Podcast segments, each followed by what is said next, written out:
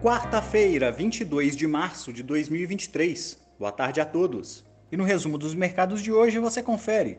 O Ibovespa encerrou o dia em baixa de 0,77%, aos 100.221 pontos, enquanto investidores aguardam a decisão do Copom sobre a taxa Selic, que será divulgada hoje, no fim da tarde, havendo ampla expectativa de manutenção da taxa no patamar atual de 13,75%.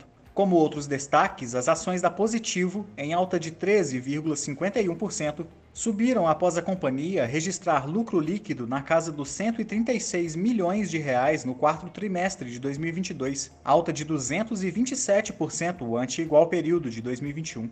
Na ponta negativa, as ações da BRF, em baixa de 6,83%, caíram em função dos resultados referentes ao trimestre final de 2022, divulgados pela companhia, que registraram queda no lucro líquido de 63,7% em comparação com o mesmo período do ano anterior. O dólar à vista, às 17 horas, estava cotado a R$ 5,23, em queda de 0,17%.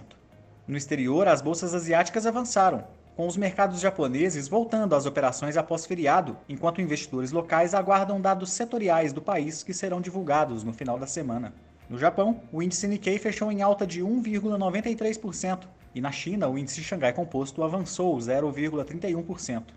Os mercados europeus encerraram majoritariamente em alta, mesmo após dados de inflação ao consumidor no Reino Unido mostrarem uma aceleração dos preços na comparação anual de fevereiro, na ordem de 10,4%, acima tanto das projeções como do dado fechado do mês anterior.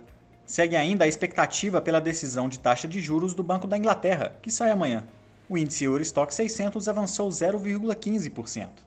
Já as bolsas americanas operaram em volatilidade acentuada, chegando a registrar elevação após o Federal Reserve decidir por elevar a taxa básica de juros em 0,25%, que atingiu o range entre 4,75% e 5%, mantendo o ritmo praticado na reunião anterior.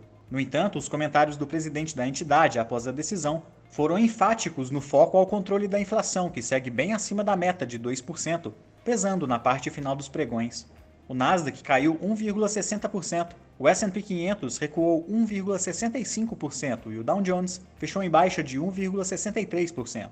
Somos do time de estratégia de investimentos do BB e diariamente estaremos aqui para passar o resumo dos mercados. Uma ótima noite a todos e até a próxima!